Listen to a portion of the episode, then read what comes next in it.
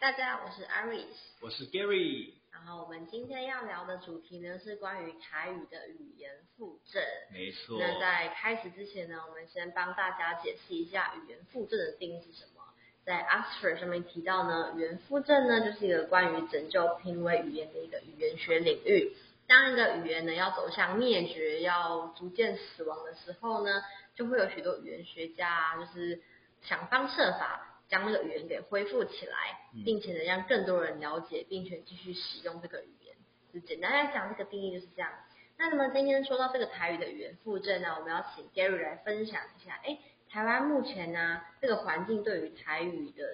语言复振现况是如何呢？好，那在我介绍现况之前哦，嗯我想先介绍分享一下我之前的故事啦。 ，OK，对，然后我先说，我祖岁涵就嗯，是在传统的闽南大家庭长大。有，对啊，我爸爸妈妈、阿公阿妈在家里都是跟我们讲台语的啊。我不丢，第二啊，我现在在家里也都讲台语啦。嘿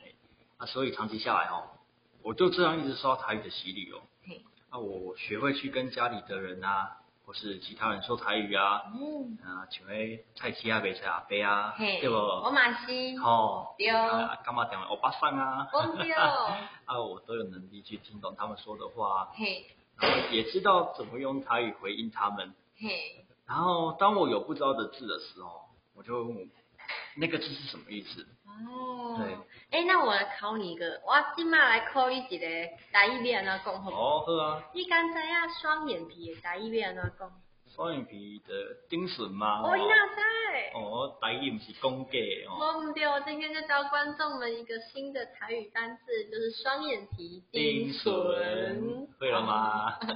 好了，所以就是你有不懂的字，就是多用、多听、多累积嘛，对不没错对？虽然说可能会忘记啊，嗯，但是你长期接触的话嘛，就是久了会记起来的啊。对，那个接触是很重要的啦。没错啊，真的所以我的智慧就是这样累积来的啊。嗯，啊，不过啦，我有发现哦嘿，最近越来越多年轻人哦，和小朋友哦都不会讲台语呢。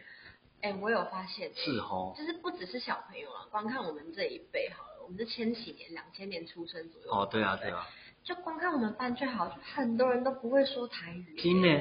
他呢，们对台语是没有任何的感情哎、没有任何感情不一定啊。也就是这是他们不太，这他们真的不会讲台语这样对子啊啦，就是没有不会主动讲台嗯语，就是这样子，对，对啊。其实哦， 哼更糟糕的哦嗯，我我是看过那种连听都听不懂的，哦，真的哦，嗯，像你这样子至少还会讲嘛，嘿。就是我要练灯啊嘿，哎我哦，台语真的袂认得，真的是真的。但是你听有啊，嘿，对。哦，我是听看有看过迄条拢听过的那种，哦那蛮可惜的。对啊。啊，我要分享一个哦，我这有一个朋友啦，我他家人都用台语跟他说话哦，嘿，结果我这个朋友哦全程用华语回复他哦，好奇妙他的。他爸爸妈妈。全程用台语讲讲话给他听哦，嗯，他全程用华语回 复，很神奇哦，很神奇的画面。真 的。就像两个语言不同的语言在那里对话。真的哦。对啊，所以我说有点可惜，就是就再这样下去哈、哦，台语早晚可能会消失的啦。真的，哎，那是什么原因会造成台语面临现今这种局面呢？哦，那要看一下我们的现况哦。我嗯，们先说小学的好了，好。教育的部分。是。我之前有读到一篇文章哈、哦，上面写说有一个小学的台语老师啊，嗯，他说，当我们在学习一个语言的时候是，如果我们只用听和说去学这个语言，而、我们不读也不写哦，那当是很没有效率的啦。哦，对啊的确，所以根据这个老师的说法，有很多小学的台语老师哦，决定用罗马拼罗马拼音来教小学生写台语字，嗯，啊，目的就是要让学生更有效率的学好台语嘛，是，就像我们的英文一样。没错，对啊，那听说读写很重要啊，对啊，啊，对不过现在问题就是啊，我问你一个问题，好，小学的台语课一个礼拜几分钟？起码要个三堂以上吧，一百二十以上，我猜。才没有那么多嘞，哦比这个小吗？哦，你一百二十，我跟你讲啊，一个礼拜只有四十分钟啊，四十分你钟吗？讲的是三倍了啊、四十吗？对啊，你扣掉小孩子在闹，在吵、在排队的时间，就剩下的不到三十分钟。对啊，这就是现在很矛盾的一个问题啊，对，你看小是小学生又很难管，对不对？嗯，那你要在四十分钟内让小学生建立台台语的听说读写的能力，嗯，这应该是很难。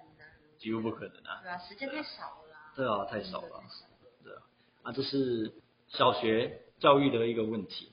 啊，另外一个哈、 我来介绍一下，就是台语的问题，好，电视台问题。你有没有在看电视啊？嗯，现在好像很多人都不看电视了，对吧？你都在看 Netflix 啊，啊， 对，真的，还有 Disney Plus。对吗？那我跟你讲一下，嗯，在二零一九年嘛，政府有设立有一个台语的频道，叫做公共台语台。哦，有这个台。你看你都没在看电视，目的呀，就是要让学想学台语的社会大众去看这个频道嘛。嗯，那他们本来是要这个本来是该让社会大众受惠的设施，对不对？对。但是之前有一个立委说了，其实没有必要设立台语的电视台，为什么？理由是你不看电视。哦，好像是哎。对啊，不然就是有在看电视的，就是转台转台转台直接跳过。对， 对不对这是真的，很多人不会去看客家频道嘛，不会看嗯原住民频道，是，那有的台语台更别更不用说了。对，真的，对啊，然后这个立立委也补充说了，嗯台语哦，在台湾社会就是一个很普遍的语言嘛，嗯，啊，我们在生活中可以很容易听到啊，对，它不像客家语或原住民语啊，只能在某些村庄啊或是部落听到而已，嗯所以他才会主张单词，不要设立台语台的必要。对，对啊，那、如果想要学的话，可以透过日常生活中啊，啊自己的家庭、爸爸妈妈、长辈或是社区去学台语。对啊，哦，其实其实总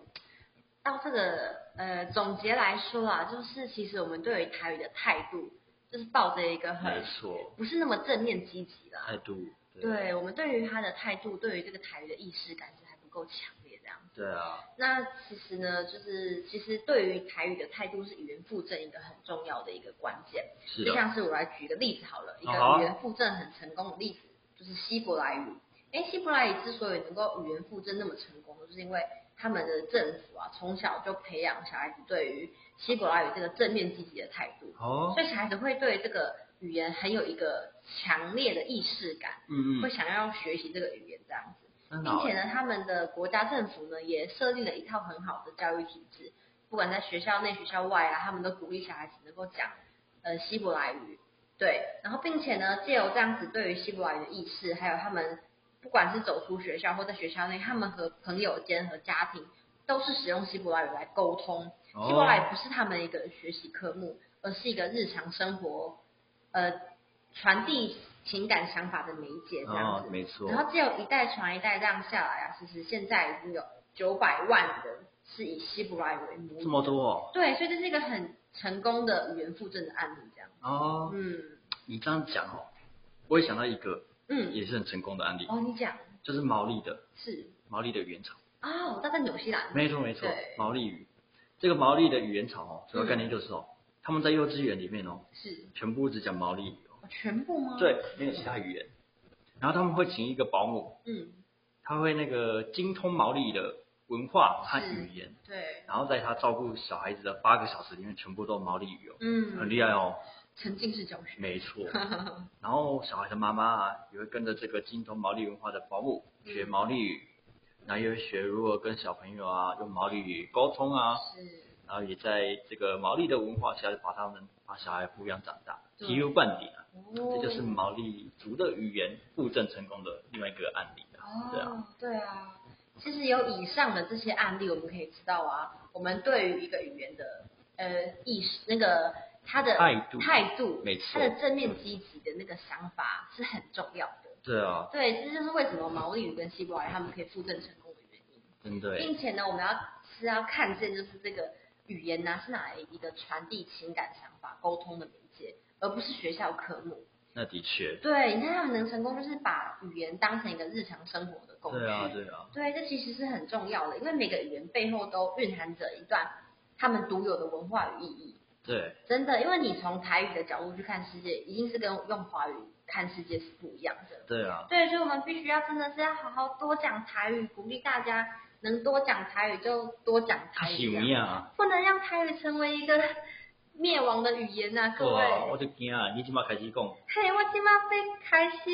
会当讲台语，我就要讲台语 啊。讲到虽然我这，即马讲甲袂认真，嗯，对大家啊好，嘿，豆豆啊哦，对啊，啊，今天也很感谢，就是各位听众陪我们一起聊了这个关于语言复振的内容，这样。嘿，然后希望大家会当拢来学台语，用台学台语语讲话，大家讲台语，嘿，大家拢来讲台语安尼。好，在节目的尾声呢，我们要祝大家新年快新年乐，快乐，恭喜发财。恭喜发财，嘿，然后今天很谢谢大家，对，谢谢大谢家，谢大家，